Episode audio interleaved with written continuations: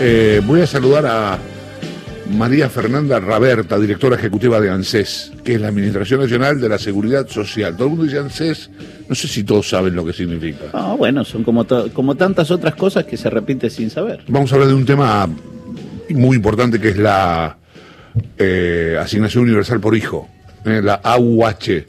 ¿Qué tal María Fernanda? ¿Cómo te va? Buen día. Bien, buen día. Gracias por atendernos. No, eh, gracias a ustedes. Voy a directamente, voy a mm, dejarla a Lucía Isikov, que está escuchándonos, para que te haga unas preguntas sobre la sobre esta novedad, ¿no? ¿Qué tal, Fernanda? ¿Cómo va? Hola, ¿cómo estás? bien, bueno, primero eh, contanos vos eh, cómo se definió la ampliación, eh, quiénes van a recibir ahora la AUH, que es lo que se presentó ayer con eh, el presidente Alberto Fernández.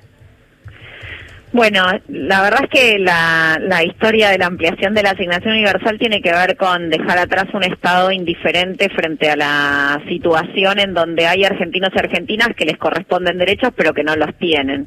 En este caso son los nenes y las nenas que además en un contexto como este, en donde sabemos que la pobreza golpea más a los chicos y a las chicas, el 56% de los nenes entre 0 y 14 años son pobres en la Argentina producto obviamente era, era el 53% cuando subimos el 10 de diciembre, por supuesto la pandemia complicó aún más las cuestiones económicas en el mundo y por lo tanto en la Argentina, pero esta situación es una situación que nosotros no negamos, sino que pensamos cómo revertirla. Cuando empezamos a cruzar datos sobre la asignación universal y el salario familiar, detectamos que había chicos y chicas que no tenían ni una cosa ni la otra. Ustedes saben que hace 11 años, por eso ayer la firma del decreto aparte fue tan importante porque reivindicó un, un momento histórico donde los chicos y las chicas en la Argentina pasaron a estar en pie de igualdad, aquellos que vivían en familias donde sus papás tenían trabajo con los que vivían en familias cuyos papás no tenían trabajo. Y eso se llamó asignación universal por hijo, digamos, fue hacer una Argentina de iguales en relación a algo que es de carácter alimentario, que en la Argentina un chico y, un y una, o una chica pudiera tener una asignación mensual que se actualice con los indicadores de movilidad jubilatoria, que fuera durante todo desde el tercer mes de gestación hasta los 18 años, fue un hecho absolutamente reparador. Bueno, la verdad es que en el medio, cuando empezamos a estudiar cuáles eran los chicos y las chicas que estaban por fuera, nos dimos cuenta que había un Estado que había durante eh, los años del gobierno anterior mirado para otro lado sobre situaciones muy complejas. Por ejemplo, hay 300.000 nenes que por no presentar alguna documentación se cayeron de la asignación universal. Hay, hay otros chicos y chicas que por no tener un papá documentado tampoco podían tener con documentación, quiere decir con DNI, tampoco podían tener asignación universal, o chicos y chicos nacidos en la Argentina, pero cuyos padres eran extranjeros y que residen en la Argentina tampoco tenían asignación universal. Digamos, fuimos detectando y construyendo este decreto, que para mí es absolutamente importante en la Argentina que nos toca vivir, que es lo que ocurrió ayer con el presidente de la Nación, en una actividad hermosa, porque fue una actividad con chicos y chicas visitando justamente Quinta Olivos, que es la casa del presidente, donde vive el presidente, para, para compartir con él eh, un, un, rato, para compartir cuáles son sus preocupaciones, para, para contarle cómo estaban viviendo este tiempo y bueno, y después la firma del decreto, lo que, lo que muestra que pasamos de, digamos, dejamos atrás un Estado que se muestra indiferente frente a la desigualdad en la Argentina.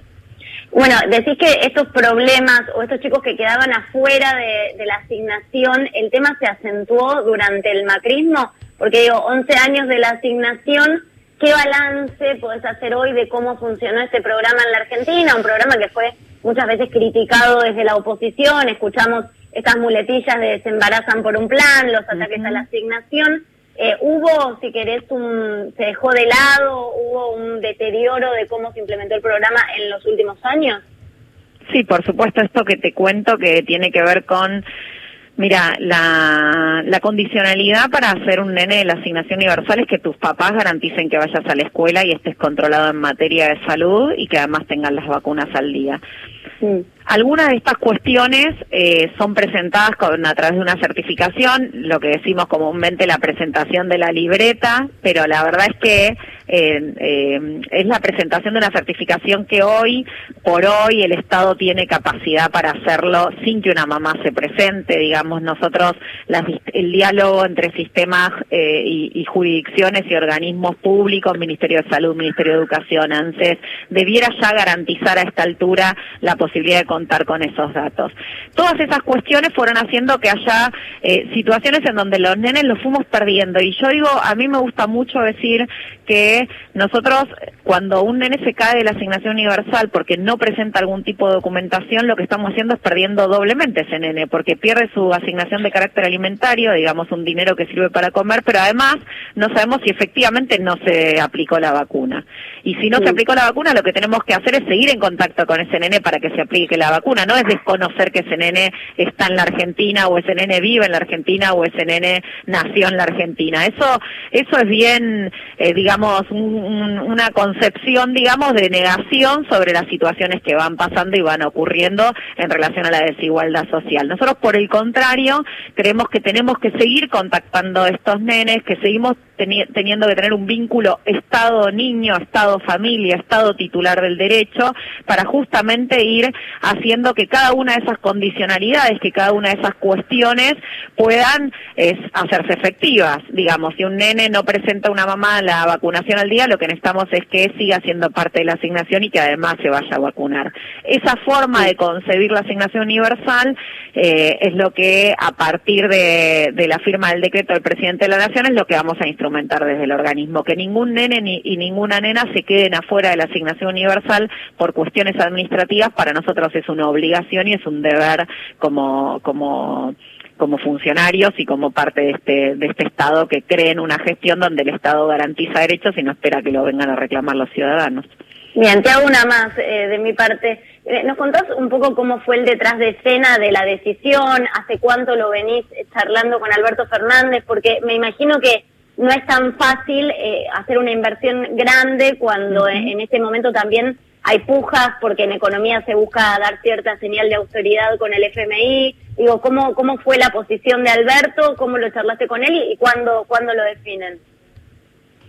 Mira, eh, cuando asumimos la gestión el primero de mayo en el organismo, el presidente de la Nación nos pidió que del organismo hiciéramos un lugar que recupere inteligencia, por lo tanto, estudiar cada una de las prestaciones del organismo fue algo que hicimos el día uno y, por supuesto, empatía, ¿no? Ponernos en el lugar del otro y de la otra. En ese estudio que empezamos hace alrededor de dos meses, empezamos a tener ya, digamos, nominalizada la cantidad de nenes, 723 mil, que podíamos identificar que no tenían asignación universal y que cumplían los requisitos para tenerla.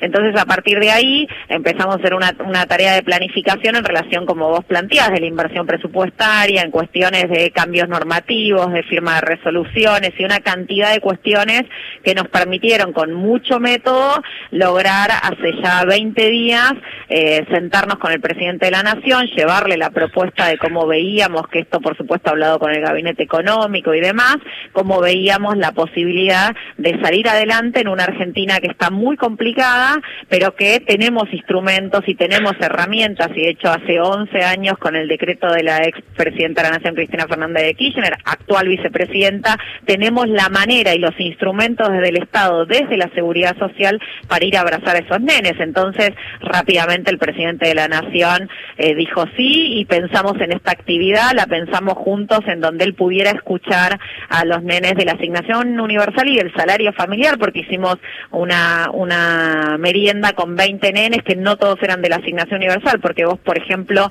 dentro de este millón de nenes que no tienen nada están los hijos de los monotributistas que tienen salario. Entonces, lo que, lo que decimos es reparar una asignación de carácter alimentario para los chicos eh, en la Argentina es una obligación, pero además es construir esta idea de comunidad. Los nenes de la asignación universal dejan de ser nenes de la asignación universal cuando pasan a ser nenes de salario familiar y eso quiere decir que sus papás consiguen trabajo. Por lo tanto, nuestro esfuerzo es que los chicos y las chicas de la Argentina sean, con nuestro planteo de organización comunitaria, sean los chicos y las chicas de la Argentina. Y que y que vayan de alguna manera transcurriendo a partir de una Argentina que se tiene que reconstruir y que tiene que poder garantizar un mercado de trabajo que incorpore a sus papás, los nenes y las nenas, que nunca pierdan la posibilidad de tener una asignación de carácter alimentario, sea asignación universal o sea salario familiar. Eh, Fernanda, gracias eh, por la charla. No, gracias a ustedes por la comunicación. Un abrazo enorme. Gracias. Eh, María Fernanda Raberta es la directora ejecutiva de la ANSES, Administración Nacional de la Seguridad Social. Eh,